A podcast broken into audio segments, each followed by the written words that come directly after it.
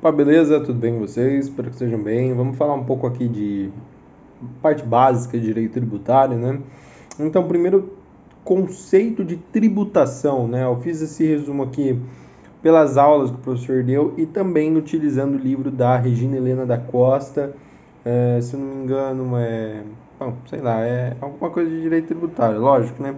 Então, para ela, tributação é uma incumbência do Estado, é uma atividade estatal para instituir, arrecadar e fiscalizar tributos.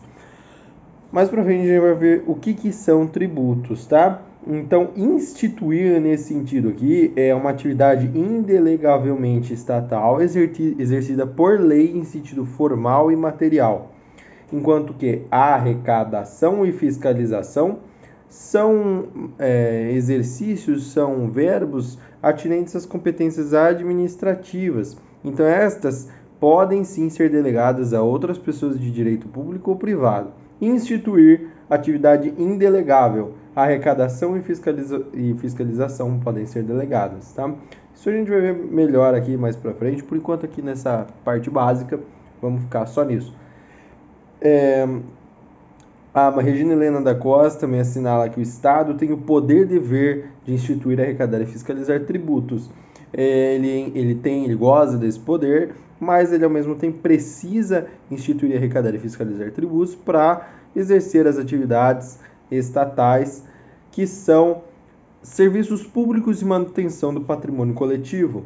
E aí, é, para arrecadar, fiscalizar tributos, é, para instituir, arrecadar e fiscalizar tributos, o Estado pode atingir a propriedade particular. Então, o tributo, o direito tributário, é um dos únicos ramos do direito que dialoga de forma é, impactante com os direitos fundamentais, notadamente com relação aos direitos de propriedade e direito à liberdade, porque é, o não pagamento de tributo implica aí uma redução da sua capacidade patrimonial, da sua liberdade.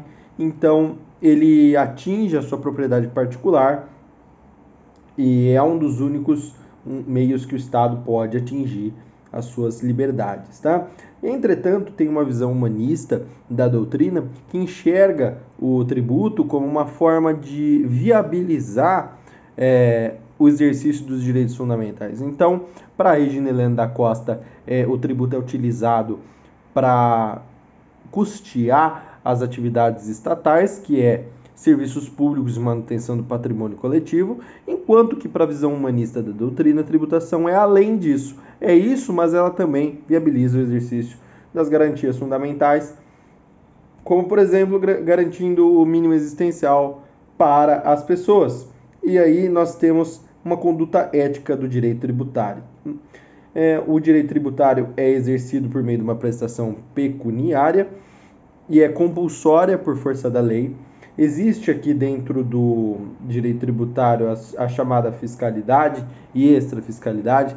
Nós vamos falar disso com mais profundidade um pouco mais para frente, mas por hora, para que a gente entenda esse panorama geral, a fiscalidade consiste no emprego de instrumentos tributários com finalidades meramente arrecadatórias. Então, nesse caso, estamos falando de exercer as atividades de instituição, arrecadação e fiscalização de tributos apenas para levar dinheiro aos cofres públicos, enquanto que a extrafiscalidade vai, a extrafiscalidade vai além desse papel meramente arrecadatório, vez que consiste no emprego de instrumentos tributários para inibir ou incentivar comportamentos sem finalidades meramente arrecadatórias, mas finalidades sociais, políticas ou econômicas. Trata-se de um ramo do direito público e nas relações jurídicas que têm o direito tributário por objeto, o Estado assume o papel de fisco e ele sempre se encontra no polo ativo. Então, portanto, a gente pode chegar a uma conclusão do que é propriamente o direito tributário, que consiste em um conjunto de normas jurídicas que disciplinam a instituição, a arrecadação e fiscalização de tributos. A Regina Helena da Costa faz uma ponte do, do, do, direito tributário com outras, é, outros ramos do direito, notadamente aí com o direito constitucional, é, mas Além dele, também se relaciona com o direito administrativo, ambiental, urbanístico, aduaneiro, civil, comercial, consumidor, e, e aí vai para um monte de ramo do direito, mas o que importa para a gente é que ele se dialoga com o direito constitucional, porque é o que a gente vai falar agora. Quais são as fontes do direito tributário? A principal fonte do direito tributário é a Constituição, desde lá o artigo 145 até o artigo 162. Isso implica duas consequências para o direito tributário. Então, nós temos aqui uma rigidez tributária, porque se a principal fonte do direito tributário é a Constituição e a Constituição também é rígida, por uma analogia, os tributos serão rígidos. Existe uma restrição da liberdade legislativa e, com exceção aí dos direitos à propriedade e liberdade que são atingidos pelo direito tributário. Então, duas consequências de a Constituição ser a principal fonte de leis para o direito tributário. A primeira, rigidez, porque deriva da Constituição Federal, e a segunda exceção, restrição da liberdade legislativa. Outra fonte do direito tributário, lei complementar. Lei complementar é aquela indicada pela Constituição Federal para o exercício das normativas que nela estão preceituadas. A lei complementar possui um quórum específico e matéria delimitada pela própria Constituição Federal. A Regina Helena da Costa não acredita que existe uma hierarquia entre lei ordinária e complementar, porque ambas decorrem da Constituição Federal, mas é, existem ressalvas da doutrina, porque uma lei complementar pode ser fundamento de validade de outros atos normativos, como a própria lei ordinária, mas também podem não fundamentar nada e atuar diretamente ali é, na instituição, arrecadação e fiscalização de tributos. É, existe aí uma discussão, inclusive, sobre hierarquia, hierarquia formal e material, sobre a teoria tricotômica e dicotômica, mas quem quiser é, saber com isso, isso mais a fundo, dá uma olhada na doutrina, porque se eu ficar explicando aqui vai levar muito tempo. Uh, existe outra fonte, além da lei complementar e da Constituição, que é a lei ordinária, as medidas provisórias, e aqui nas medidas provisórias é bacana a gente fazer uma ressalva, porque as medidas provisórias, apesar de poder ser aprovada pelo legislativo e se tornar lei, ela ofende o princípio da legalidade tributária, que nós vamos ver daqui a pouco, por meio do qual existe uma restrição à, à instituição de tributos, porque só é tributo aquilo que a lei define como tal. E a medida provisória ela possui eficácia imediata. Tão logo ela é publicada, ela passa a viger. Entretanto, uh, a legalidade e a anterioridade tributária preceituam que o contribuinte não pode ser pego de surpresa, razão pela qual a medida provisória é uma espécie legislativa, na opinião de Regina Helena da Costa, inadequada para a instituição de tributos. Mas o Supremo Tribunal Federal já autorizou o uso dessa espécie legislativa para a instituição e alteração de tributos. É mais assim um, uma ressalva que a gente tem que fazer. Quanto aos decretos legislativos, também são fontes é, do direito tributário, resoluções, atos administrativos normativos, decretos do executivo, instruções e, por fim, jurisprudência e doutrina. A doutrina não tem tanto impacto, mas ainda assim é importante para dar as diretrizes. É, existe aí uma diferença entre a lei ordinária e a lei complementar, conforme eu já tinha falado.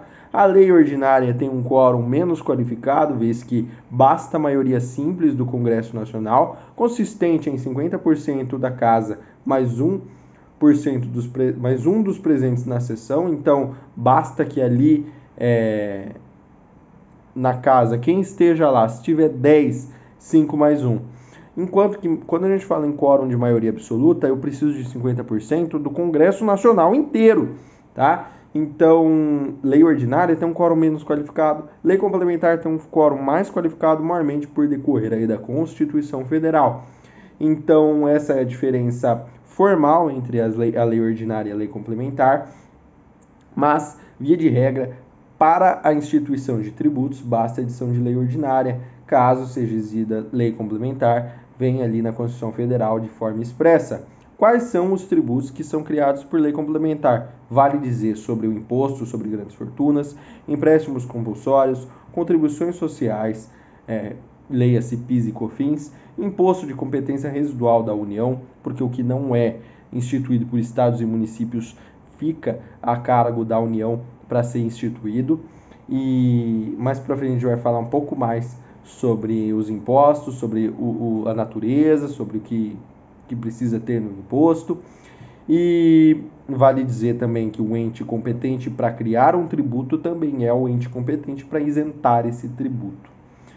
É, quanto à questão aí dos quórums, né, a gente sabe que a lei ela precisa passar por esse crivo formal, mas caso seja editado, editada uma lei complementar para a criação de um tributo, mas com um quórum errado, essa lei vai ser válida e exigível até que algum órgão expurgue essa lei do sistema vigente. Então, ela possui uma presunção de validade.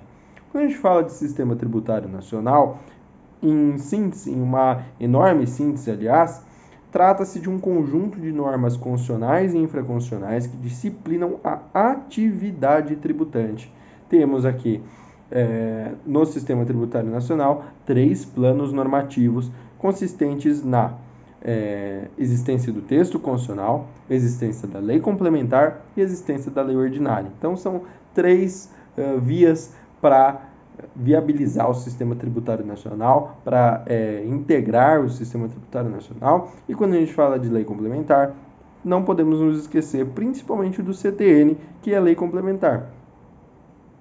Uh, a Constituição Federal traz nela como, como maior é, fonte do direito tributário, previsão de regras, matrizes de incidência. A Constituição também classifica tributos, reparte as competências, limita o poder de tributar por meio de diretrizes positivas que guiam o legislador e o administrador para a justiça e diretrizes negativas que negam a competência tributária em determinadas hipóteses.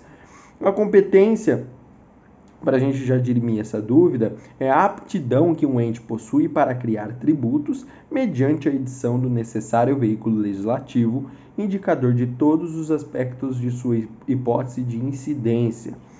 Uh, e aí, vamos falar características gerais da competência. São elas a privatividade, a indelegabilidade, a incaducabilidade, inalterabilidade, irrenunciabilidade e a facultatividade e sem se esquecer aqui do caráter intransferível da competência. Quando a gente fala em privatividade, estamos falando que pessoas políticas possuem faixas privativas. Então, a privatividade é manifestada porque, a partir do momento que um ente federativo, que um ente político é competente para instituir, arrecadar e fiscalizar um tributo, outro ente é, federativo e político deixa de sê-lo por força de exclusão. Então, aí que a gente está falando de exclusividade, exclui-se o ente político que não é competente para instituir, arrecadar e fiscalizar aquele tributo.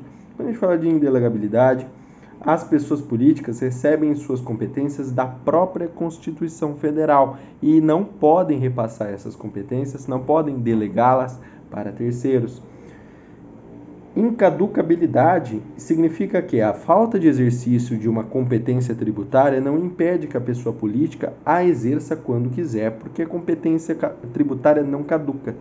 É, na forma como está na Constituição Federal, ela só caducaria pela instituição de uma nova Constituição Federal, que essa Constituição já delimitou, já colocou quais são as competências tributárias, para mudar isso só por meio de uma nova Constituição inalterabilidade, a pessoa política competente não pode ampliar sua própria competência, irrenunciabilidade não se abre mão da competência, facultatividade é bem legal também porque as pessoas políticas podem ou não exercer suas competências. Então, por exemplo, hoje não existe imposto, é, não existe tributo de criação obrigatória, a não ser o ICMS, que foi criado para evitar a guerra fiscal.